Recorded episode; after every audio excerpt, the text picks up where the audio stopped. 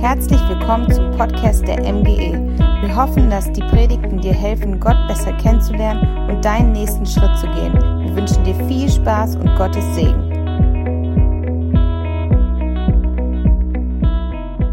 Ja, guten Morgen, liebe MGE. Schön mit euch zu sein. Ich heiße Marie Bischoff. Ich bin verheiratet mit dem coolsten Drummer hier in der Gemeinde. Und wir zwei, äh, wir dürfen gerade in den Dienst als Pastor und Pastorin hineinwachsen. Und es ist echt so cool, dass wir das hier bei euch machen dürfen in meiner Heimat. Es ist richtig, richtig schön. Und umso cooler ist es gerade, finde ich, für mich, dass ihr gerade dazuschaltet, zu Hause und dass ihr hier in der MGE seid. Wir dürfen an zwei Orten sein. So cool. Umso mehr Leute können mit dabei sein. Und darüber freue ich mich. Und wir dürfen gemeinsam gerade in einer Predigtserie unterwegs sein. Und die heißt, vielleicht haben es schon einige mitbekommen, dieser Vers veränderte mein Leben. Predigten, die von unterschiedlichsten Leuten gepredigt werden, weil jeder irgendwie unterschiedlich auch verändert wurde. Wir durften schon vom Falk hören, wir haben auch schon von Lukas gehört und mir ist aufgefallen, es wurden schon zwei Sachen angesprochen, wo Gott Veränderung gebracht hat. Falk hat nämlich darüber geredet, dass wir unsere Sorgen wortwörtlich auf Gott werfen sollen. Nicht in die Hosentasche, nirgendwo wegwerfen. Unsere Gedanken sollen wir bei Gott geben und er bringt Veränderung. Und letzte Woche hat uns Lukas mit etwas herausgefordert, dass wir unsere Einstellung nicht abhängig machen sollen von unserem Umstand. Also unsere Gedanken wurden schon angesprochen und auch unsere Einstellung. Und Gott hat bei mir einiges in den letzten Monaten getan. Und es war nicht immer angenehm, sondern ich würde eher sagen, er ist mir ordentlich auf die Füße getreten. Und es hat zu tun mit meinem Herzen. Weil große Themen kamen auf, ich meine, Corona war da oder ist noch da, ähm, aber auch ein anderes großes Thema und wo ich echt gemerkt habe, da möchte ich einfach von meinem Herzen erzählen, wo ich einen Veränderungsschritt gerade gehe und wo Gott mich herausfordert. Aber bevor wir in die Predigt starten, würde ich gerne für den Gottesdienst beten, für Freude, die ich einfach habe beim Predigen und für dein Herz, dass Gott bei dir heute anklopft. Gott, wir danken dir, dass du hier bist und ich danke dir, dass wir lernen dürfen, wie du unser Leben veränderst und dass du immer an uns arbeiten möchtest und immer Veränderung bringst. Jesus, du hast alles gegeben und wir wollen mehr sein wie du, Jesus. Du bist das größte Vorbild für uns und deswegen fordere uns heraus heute Morgen. Lass uns den nächsten Schritt in unserem Glaubensleben gehen und gebrauche du die Predigt echt, dass sie zu mir spricht, aber auch zu jedem anderen zu Hause und auch hier. Amen. Ich dachte, ich bringe euch ein Bild mit, weil ich bin kreativ ähm, und eigentlich sollte hier eine riesengroße Tür stehen, aber ich hatte ein bisschen Angst, dass sie auf mich draufklappt bei den Ventilatoren, die mir hier entgegengepustet werden und deswegen habe ich eine kleine Handtaschentür mitgebracht. Also es geht heute um eine Tür, Besser gesagt, um meine und auch deine Tür und die Tür von deinem Nachbarn. Und an einer Tür macht es auch ab und zu mal Klopf, Klopf. Und Lukas und ich haben seit kurzem eine neue Tür, weil wir wohnen jetzt in Peine. Wir haben jetzt sogar zwei Türen. Vorher hatte ich immer nur eine, und zwar die Haustür. Jetzt haben wir eine Haustür und eine Wohnungstür. Also Jackpot, wenn man in Peine wohnt und kein eigenes Haus hat, dann kriegst du direkt zwei Türen. Und die Herausforderung für mich war, dass ich umgezogen bin. Ähm, ich bin besser gesagt jetzt schon öfter mal in der letzten Zeit umgezogen und es hat so einige Veränderungen mit sich gebracht. Auf einmal ähm, gibt es in meinem Haus Wohnungstüren, das heißt, es gibt andere Menschen, die auch in diesem Haus wohnen und auf einmal hatte ich Nachbarn. Ich habe mich echt gefragt, habe ich überhaupt jemals in meinem Leben Nachbarn gehabt? Weil ihr müsst wissen, oder die Leute, die mich auch kennen, ich bin die Marie Müller aus der Mühlenstraße, ja? Die perfekte Alliteration für ein Kinderbuch. Also Marie Müller Mühlenstraße. Äh, dass das noch nicht abgedruckt wurde, wundert mich echt, weil ich finde, es hört sich perfekt an wie eine Geschichte. Und ich habe zusammen gewohnt mit meiner Cousine. Sie war meine Nachbarin oder für uns immer wie Mitbewohner. Wir haben uns immer gewünscht, dass es eine Tür rüber gibt aber sie waren doch nebendran. Und meine Oma war in der Nähe. Also das waren meine Vorstellungen von Nachbarschaft. Wir essen zusammen, wir sitzen nebeneinander, Übernachtungsparty im Garten. Das ist doch ganz, der ganz normale Wahnsinn, den man mit seinen Nachbarn macht, oder? Vielleicht, aber auch nicht. Für mich war das aber irgendwie, das waren meine Nachbarn. Das war einfach, es war schön, ich habe es total geliebt. Und dann bin ich umgezogen nach Erzhausen auf die Bibelschule und plötzlich haben meine Nachbarn bei mir im Zimmer gewohnt. Also wir hatten, weiß nicht, 18 Quadratmeter zu dritt. Also meine Nachbarn waren auch diejenigen, mit denen ich morgens meine Zähne geputzt habe, mit denen ich DVD-Abende gemacht habe. Und das war schon wieder so eine etwas fremde Nachbarschaftskultur. Meine Lehrer und Freunde haben alle auf dem Campus äh, gelebt und wir sind da lang gelaufen und es war ganz normal, dass wir gebetet haben und Lobpreis gesungen haben. So war für mich Nachbarschaft. So alles easy, alles schön und wir verbringen gerne Zeit zusammen.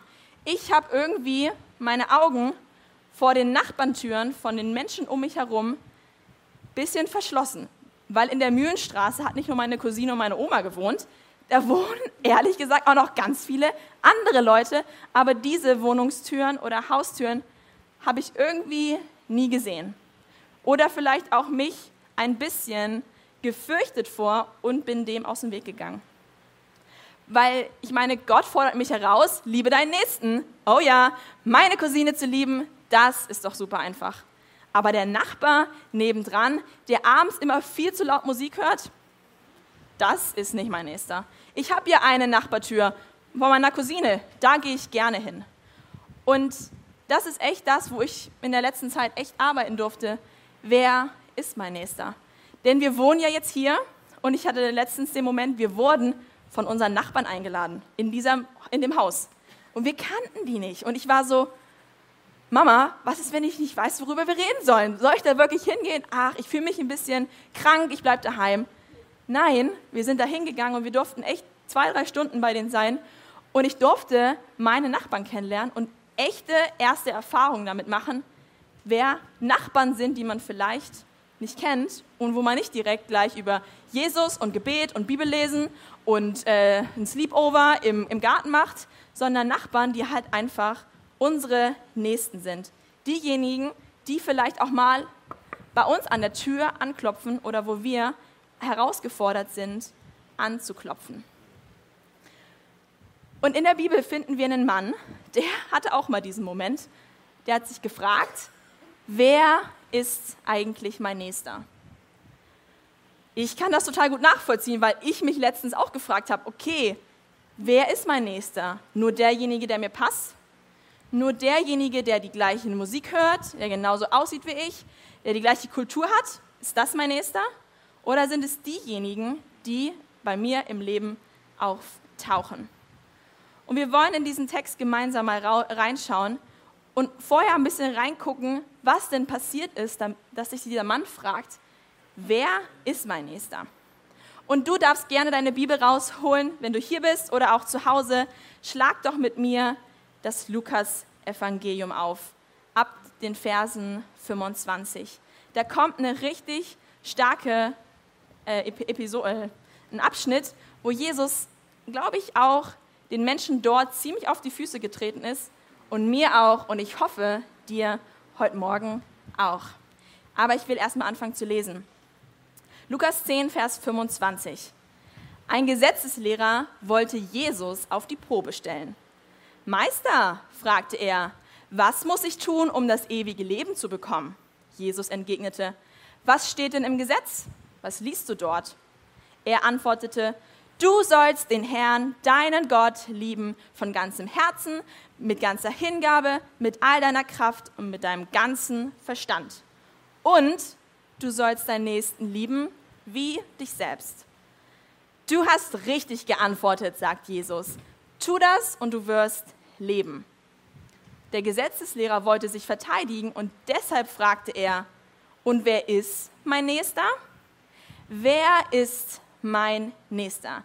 Eine Frage, die von einem Experten des Gesetzes gestellt wurde. Ein Mann, der die Bibel sehr, sehr gut kannte oder auch also das Gesetz, das, was er dort zur Zeit gelesen hat. Und er hatte eine Frage, die wir öfter in der, in der Bibel finden. Was muss ich denn tun, um ewiges Leben zu bekommen? Und weil er das Gesetz kannte, und wir kennen ja Lehrer, Lehrer haben meistens immer die richtigen Antworten, komischerweise, ich glaube, das ist auch deren Jobbeschreibung, habt die richtigen Antworten. Und er konnte richtig antworten. Liebe Gott von ganzem Herzen, mit allem, was du bist. Und zweitens, liebe deinen Nächsten. Zwei Dinge, wenn wir nur zwei Dinge im Leben tun müssen oder zu Hause äh, in, der, in der Küche mithelfen, das sind zwei Dinge, ist doch ziemlich einfach. Sind ja nur zwei, also eins und noch eine andere Sache. Und diese Dinge sind Jesus ziemlich wichtig. Wirklich richtig, richtig wichtig. Unser Leben sollte sich kennzeichnen dadurch, dass wir Gott lieben und Menschen. Und gleichzeitig ist es doch ziemlich herausfordernd, dem Nächsten zu lieben. Und deswegen stellt er ja auch diese Frage, weil er möchte es tun. Er möchte Gott lieben und dem Nächsten. Und deswegen möchte er unbedingt wissen, wer sein Nächster ist. An dem Punkt muss sich wahrscheinlich Jesus gedacht haben, diesen Mann stelle ich jetzt mal auf die Probe. Der wollte mich jetzt herausfordern und jetzt fordere ich ihn heraus. Und er fängt an, eine Geschichte zu erzählen. Irgendwie typisch für Jesus. Eine Frage wird gestellt und Jesus erzählt erstmal eine Story. Und diese Geschichte, die hat es echt in sich. Denn befinden, wir befinden uns in der Geschichte, die Jesus erzählt. Es ist ein Gleichnis, es ist nicht in echt passiert, sondern Jesus gebraucht hier ein Bild, um etwas deutlich zu machen. Das ist eine Gegend zwischen Jericho und Jerusalem. Eine Gegend, da hat man direkt gesagt, geh da nicht lang. Nein, nein, nein, Kindchen, nein, nein, nein. Weil dort ist es so normal, dass dort Überfalle passieren, dass du nachher verprügelt zurückkommst weil die Straßen, sie sind so kurvig, da sind Felsen. Das bietet sich perfekt an, um zu sagen, ich gehe mal los und mache hier einen Streich. Und wie es so kommen muss, es kommt zu so einer Begebenheit, ein Mann wird überfallen, er wird geschlagen, hat vielleicht eine Backpfeife bekommen, einen Tritt in die Seite und fällt halb tot auf diesen Boden in der Gegend zwischen Jericho und Jerusalem wahrscheinlich staubtrocken, heißer als in der MGE. Und da liegt er und ist völlig hilfsbedürftig. Er ist angewiesen darauf, dass jetzt jemand vorbeikommt und ihm hilft. Und diese Gegend war auch noch für etwas anderes bekannt. Das war der Arbeitsweg für jeden Priester oder Leviten, weil die sind, vielleicht haben sie in Jerusalem gelebt, äh, in Jericho gelebt und mussten nach Jericho zurück. Von dem her hat sich vielleicht auch so ein kleiner Hoffnungsfunken gemacht, hier könnte jemand vorbeikommen. Und der Mann liegt am Boden und er hört Schritte, die auf ihn zukommen und er sieht einen Priester, einen gottesfürchtigen Mann, einen, der auf jeden Fall Gott liebt und seinen Nächsten. Hoffnung macht sich breit, das ist die Stunde. Alle, alle Not wird weichen, der wird sicherlich mir helfen. Jesus sagt, der Mann überquert die Straße und geht einfach vorbei. Geht einfach vorbei. Der Mann liegt weiterhin auf dem Boden. Und dann kommt ein zweiter Mann. Ein Levit, ein Assistent vom Priester. Und wenn ein Assistent gut zugehört hat beim Priester, dann geht es darum, Gott zu lieben und seinen Nächsten. Und dieser Mann kommt da lang, vielleicht hat das Herz schon angefangen zu schlagen, von dem Mann oder auch von dem Leviten, weil er Schiss hatte. Und er geht vorbei. Keiner bisher hat einfach angehalten. Bei einem Mann, der halbtot auf dem Boden lag. Und dann erzählt Jesus, dass noch jemand kommt. Und diesen, diese Person bezeichnet er als einen Samariter. Ein Samariter kommt und er bleibt stehen. Zu diesem Zeitpunkt hat sich wahrscheinlich das Publikum gefragt, Jesus, warum erzählst du uns hier eigentlich so eine Horrorgeschichte? Der Priester ist nicht stehen geblieben, der äh, Levit ist stehen geblieben und ein Samariter? Jesus, du kennst das, ne? Der wird nicht stehen bleiben. Die Samariter sind für was ganz anderes bekannt. Warum um alles in der Welt erzählst du uns eine Geschichte, wo es keinen Helden gibt, Jesus? Wo ist jetzt der Punkt? Was willst du uns eigentlich sagen? Ich habe mich mal rein, reingelesen, was so ein Samariter eigentlich für eine Person ist. Oder warum das auch so eine krasse Geschichte ist, die Jesus hier erzählt. Du musst wissen, dass es vor 900 Jahren, also bevor Jesus die Geschichte erzählt hat, 900 Jahre zurück, äh, gab es einen Bürgerkrieg. Und da wurde Israel gespaltet in Israel und in Juda. Also es gab eine Teilung, Land wurde aufgeteilt. Dann wieder 200 Jahre vor sozusagen und 700 Jahre zurück von der Geschichte, wo wir gerade sind, wurde Israel, der eine Teil, wurde eingenommen von den Assyrern. Und die haben alle Bewohner genommen und die verteilt, damit sich ja die Völker mischen, damit es nicht irgendwelche Auf, Aufmärsche gibt und Leute wieder an ihre Position kommen wollen. Eine kluge Taktik, aber gleichzeitig haben sie die Kulturen von den Ländern, die sie erobert haben, und die zusammengemischt und es kam zu einer richtig guten Vermischung in den Ehen. Wenn dann auf einmal ein anderer Typ auftaucht, ha? nett, können wir doch vielleicht äh, meine Familie gründen. Und nicht nur die Familien haben sich gemischt, sondern auch die Kulturen, die Religion, daran, wo sie daran geglaubt haben, ihr Verhalten. Und es war eine ganz neue Mischung. Und diese Gegend hat dann auch einen Namen bekommen. Die hieß Samarien oder Samaria. Und für die Leute, die in Juda gelebt haben, waren das keine Juden mehr. Weil sie haben ja nicht mehr an Gott geglaubt, sie haben vielleicht ein bisschen an Gott geglaubt und gleichzeitig auch noch ein paar andere Sachen. Sie waren nicht mehr rein von ihrem Blut, von ihrem Glauben und von ihrem Verhalten. Das waren andere Leute. Und in der Zeit von Jesus, da haben haben die Juden aus Juda und aus Samaria wie Nachbarn nebeneinander gelegt, gelebt. Sie hatten Tür an Tür, weil sie beide unter der Herrschaft auch von Rom waren. Aber das waren keine Nachbarn, die mal klopfen gehen und sagen, hey, wie geht's? Nein, das kannten die nicht. Die hatten so eine Ablehnung gegenüber den Leuten dort, die wollten nicht mit denen reden. Die hatten, die, ich weiß noch nicht mal, ob die überhaupt das Wort gesagt haben, Samariter. Die waren einfach, die waren, die haben so getan, als würden sie nicht existieren, als würde die Mühlenstraße nur aus meiner Cousine bestehen und mir. Die haben nicht darüber geschaut, wen es noch gibt, sondern sie sind den komplett aus dem Weg gegangen. Und so ein Kontakt, den sie nicht zulassen und wie sie über die geredet haben, es ist in meinen Augen echt so wie Rassismus. Man hat die Menschen dort behandelt wie Bürger zweiter Klasse. Das waren keine Juden. Die machen da irgendwelche Sachen und halten sich nicht ans Gesetz. Und ja, sie hatten vermischten Glauben und eine andere Kultur, aber sie haben sie so behandelt mit so einem Hass. Und Jesus nimmt dieses Volk, nimmt diesen Mann und platziert ihn hier in diese Geschichte. Der Levit ist vorbeigegangen und der Priester. Und auf einmal taucht der Samariter auf. Ein Mann, dem man nicht begegnen will, mit dem man nicht reden will, weil das waren ja ganz, ganz schlimme Leute. Das waren zwar Nachbarn, aber die Trennung zwischen den beiden, die war so groß, da kann man definitiv nicht rübergehen. Und ich glaube, Jesus wollte da eine Veränderung reinbringen. Der wollte das genau ansprechen. Weil die Frage war doch, wer ist mein Nächster? Und dieser Samariter, der handelt echt so barmherzig. So barmherzig, dass die Geschichte jetzt in unserer Bibel meistens heißt, der barmherzige Samariter. Der ist nämlich hingegangen, er ist nicht nur stehen geblieben und hat gedacht, Wuh, hier liegt ein Mann, der ist hingegangen, der hat so ein Mitleid empfunden, der hat die Wunden mit Öl und mit Wein gereinigt, sie verbunden, ihn auf seinen Esel gepackt und dann in einen Gasthof gebracht.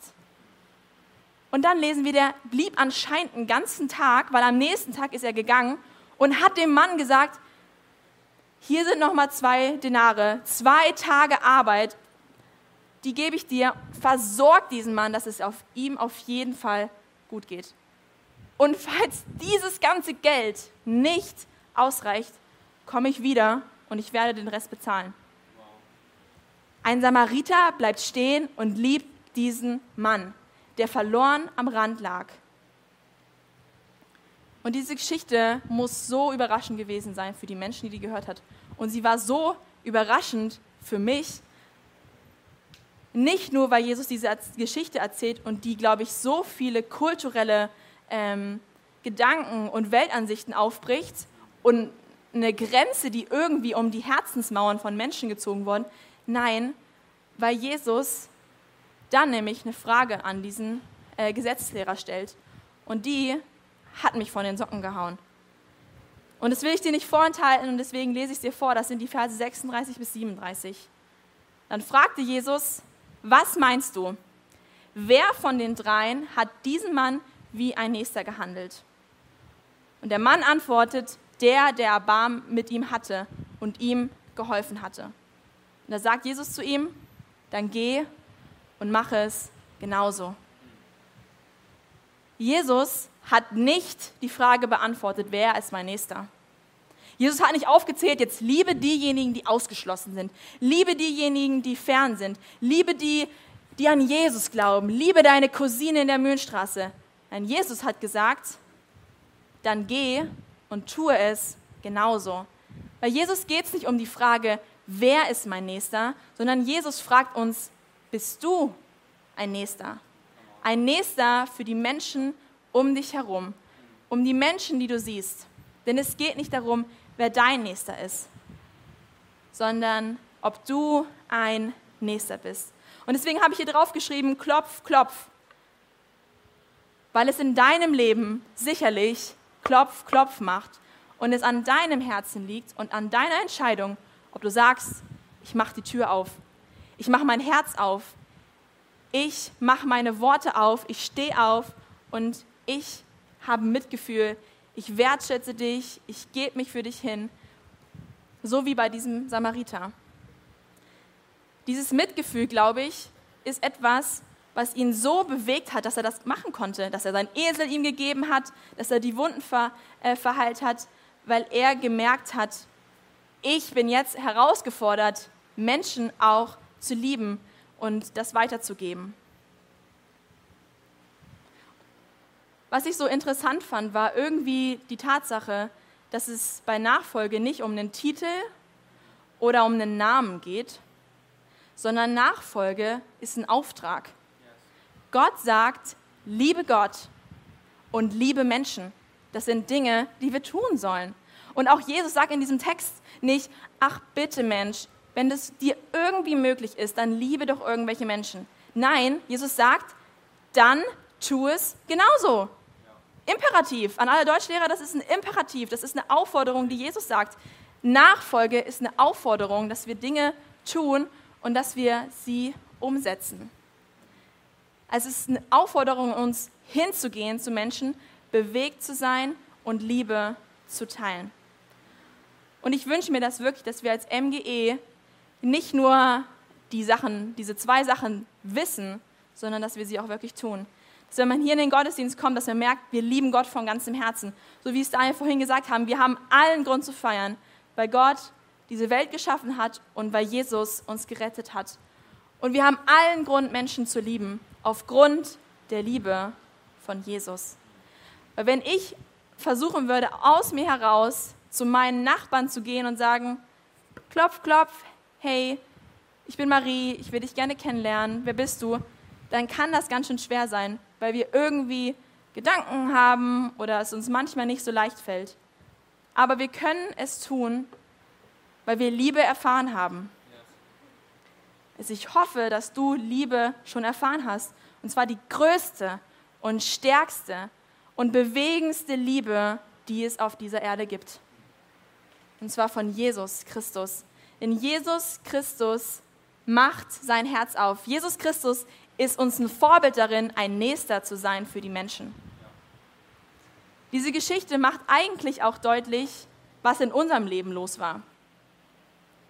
Ich war eines Tages mal dieser Mann am Wegrand. Halbtot, verloren und verlassen. Manchmal kam ich mir nicht so verloren und verlassen vor wie dieser Mann, aber ich war's. Halbtot.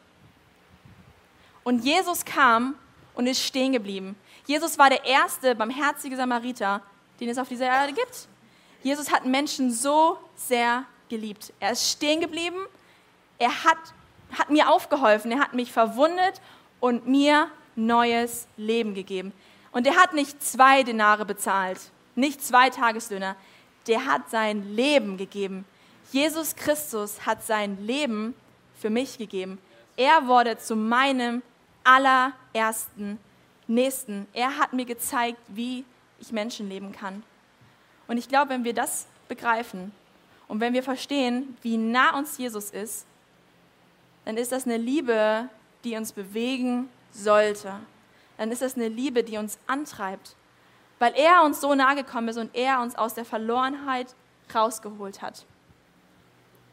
Ich habe ein Buch gelesen und ich liebe dieses Buch und deswegen haben es dieses Jahr auch die Täuflinge bekommen. Das heißt Freund der Sünder. Jesus ist nämlich ein Freund der Sünder. Der liebt nicht die perfekten Menschen. Der ist gekommen, um zu suchen und zu retten, was verloren ist. Und in diesem Buch gibt es ein Zitat, und das habe ich euch mitgebracht.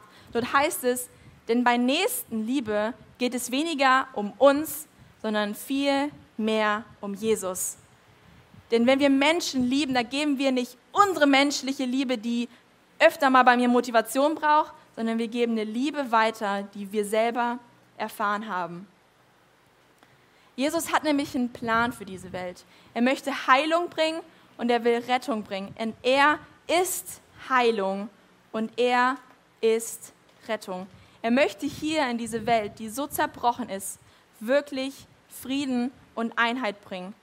Und ich glaube, dass bei Gott es keine kulturellen Barrieren gibt. Dieser Samariter, der hat das alles erlebt. Der hat sich gefühlt wie ein Bürger zweiter Klasse. Und Jesus möchte das aufbrechen.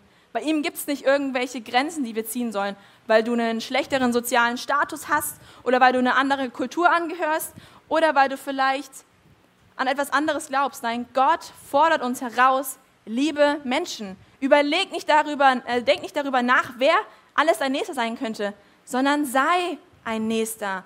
Liebe Menschen, die, denen du begegnest. Und deswegen ist so mein Predigtitel für heute eine Frage an dich. Klopf, klopf, mach dein Herz auf. Mach dein Herz auf bei Menschen. Und ich möchte dich heute eigentlich nur eine Frage stellen. Bist du bereit, ein Nächster zu sein?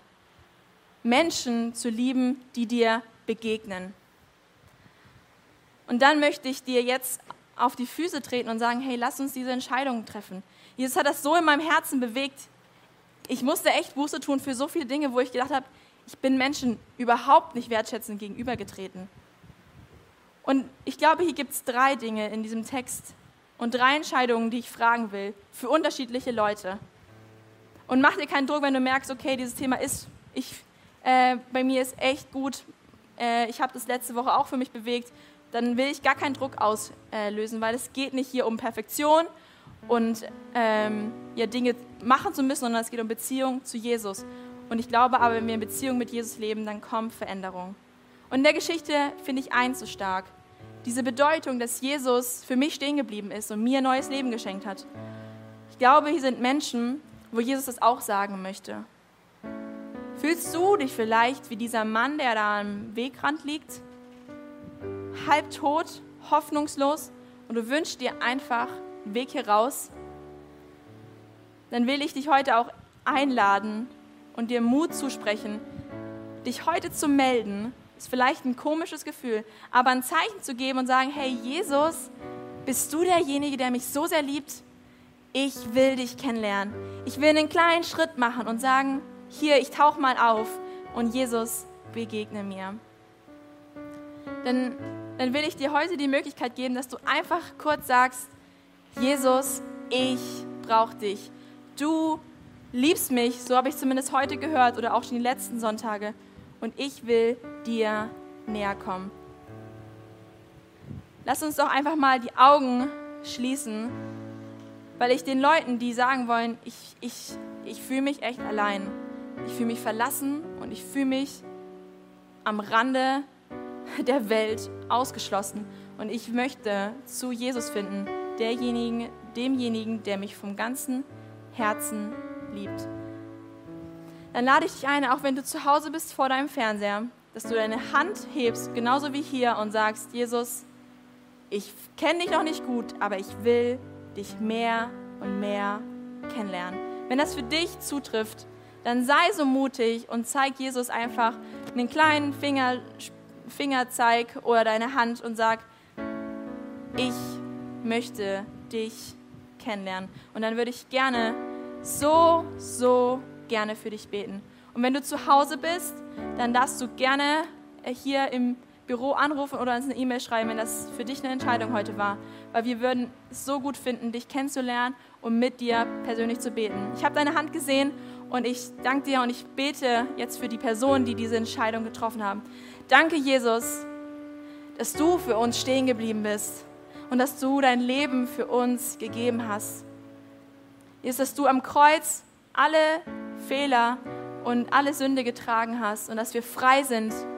Du bist derjenige, bei dem Leben in Fülle ist, neues Leben. Und du hast alles gegeben. Ich danke dir für die Entscheidung, die getroffen wurden und wo du neues Leben echt hineinbringen möchtest. Begegne du ihnen, lass sie wachsen in der Beziehung zu dir, Jesus, und tauch du in ihrem Alltag und ihrem Leben auf. Amen. Und ich habe noch zwei andere Punkte, wo ich dir heute Morgen echt Raum geben möchte, wo du deine Zeit hast mit Jesus und mit ihm darüber reden kannst, ähm, weil ich das, glaube ich, sehr, sehr wichtig finde. Und zwar fordert uns die Geschichte auch auf, eine neue Liebe zu haben. Weil wir nicht anfangen wollen zu überlegen, wer ist mein Nächster, sondern anfangen wollen zu sagen, ich bin ein Nächster. Und dafür brauchen wir neue Liebe, neue Liebe für Menschen in unserem Umfeld.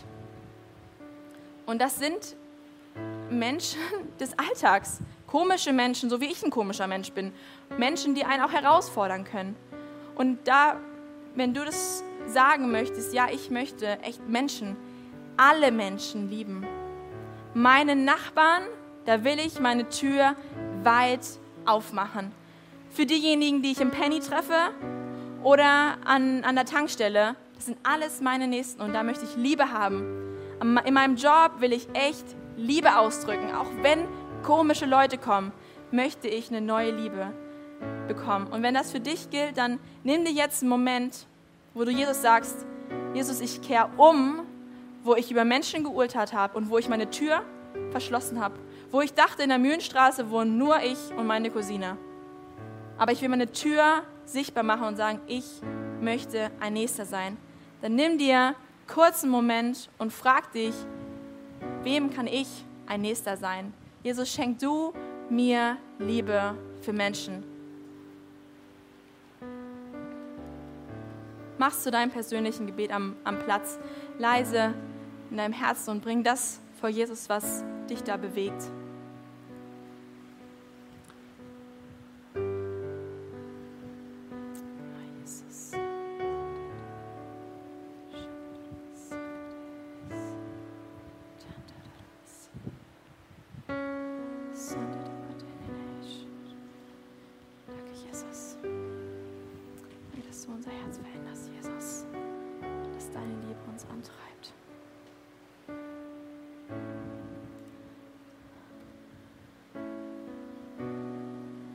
Und ich will noch eine, eine dritte Sache, mit eurer dritte Sache euch ähm, ja, herausfordern oder euch fragen. Und ähm, die hat mich bewegt, als das ganze Thema kam, Black Lives Matters. Ich weiß nicht, ob du das mitbekommen hast. Es war für mich schockierend äh, zu hören, dass so viel rassistische Gedanken in Menschen sind. Und ich habe so gedacht, ah ja, in Amerika, ich habe damit überhaupt kein Problem. Ich meine, wir haben unsere Geschichte irgendwie aufgearbeitet. Aber doch hat es angefangen, wo ich mich gefragt habe, hey, in meinen Worten und wie ich manchmal Angst vor anderen Kulturen habe, bin ich überhaupt kein Nächster. Da bin ich so eingenommen von meinen Vorstellungen und wie ich Leute denke, wie sie handeln. Und das ist nicht das, was Jesus will. Jesus denkt überhaupt nicht so. Jesus kategorisiert Menschen nicht ein aufgrund von Kultur, Religion oder sozialem Status oder was auch immer. Sondern Jesus ist gekommen und ist für jeden am Kreuz gestorben.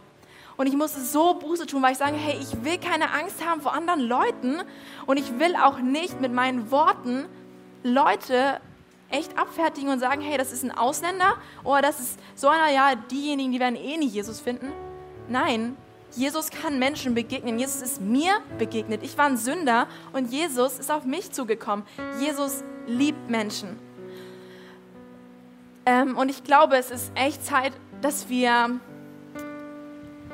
Vorurteile ablegen, die wir haben gegenüber anderen Menschen und dass wir unser Herz echt aufmachen und sagen, ja, ich möchte Menschen lieben. Und es ist nicht leicht, aber wir wollen das, oder? Wir wollen Menschen lieben. Und das ist jetzt ein persönlicher Moment und mich nimmt es auch mit. Und wenn es dir auch so geht, hey, lass uns diesen Sonntag nicht vorbeigehen lassen, ohne zu sagen, Gott, vergib mir da, wo ich echt Menschen verurteilt habe.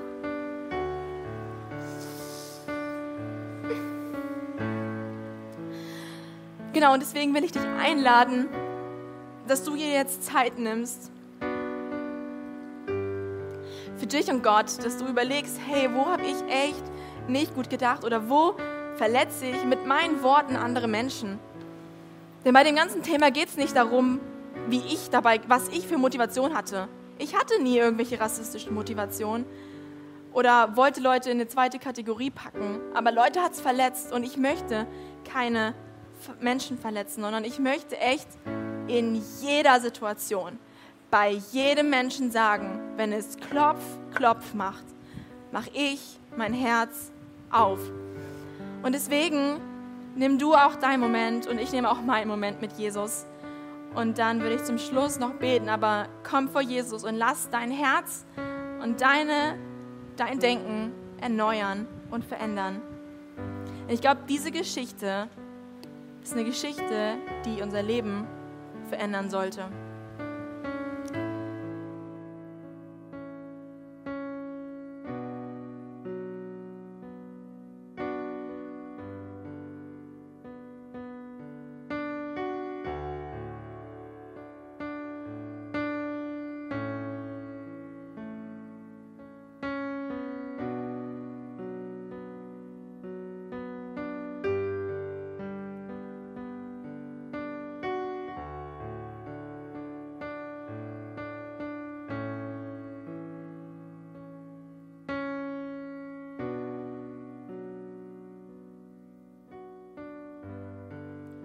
Wir danken dir für den Gottesdienst. Ich danke dir, dass du solche Geschichten erzählst, diese Gleichnisse, um uns zu bewegen. Ich danke dir, dass du ein barmherziger Samariter bist und uns gefunden hast, da wo wir waren, da wo wir am Wegrand waren oder vielleicht uns auch gar nicht so verloren vorkamen. Ich danke dir, dass du uns liebst und uns einlädst, auch Menschen so zu lieben, wie du sie liebst. Und Gott, ich lade dich ein, tritt mir ordentlich immer wieder auf die Füße, wo ich ähm, ja nicht die Nächstenliebe so liebe, wie du sie mir vorgelebt hast, denn ich möchte mehr so sein wie du, Jesus. Ja, mehr so lieben wie du, Jesus. Lass mich nicht den einfachen Weg gehen, sondern den richtigen Weg, Jesus. Beprüf du meine Worte, verändere du mein Herz, mein Denken. Ähm, hier bin ich, Jesus. Tu weiter einfach die Veränderung, die du tun möchtest. Und ich danke dir für die ganzen Gebete, die auch gesprochen wurden und Entscheidungen, die, wo sie gesagt haben, ja, ich möchte da in ein neue, neues Leben kommen mit dir, Jesus, oder eine neue Liebe für meine Mitmenschen oder auch in ein neues Denken über Menschen. Jesus, wir lieben dich von ganzem Herzen und wir danken dir, dass du echt uns liebst und gekommen bist, um Verlorene zu suchen. In Jesu Namen. Amen.